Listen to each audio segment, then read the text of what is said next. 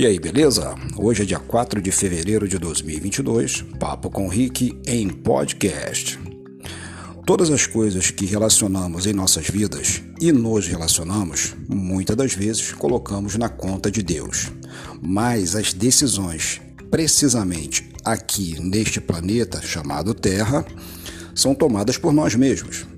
E ficar no jogo do depois eu resolvo, daqui a pouco eu falo, vou conversar com Deus. Às vezes você pode estar colocando uma vida a se perder, a ficar desgastada, que é a vida do outro ou da outra. Preste atenção, não perca tempo com as indecisões da sua própria vida, pois as vacilações que você tem dentro de si podem prejudicar o lado de lá. Fique na paz, um forte abraço e tchau, tchau.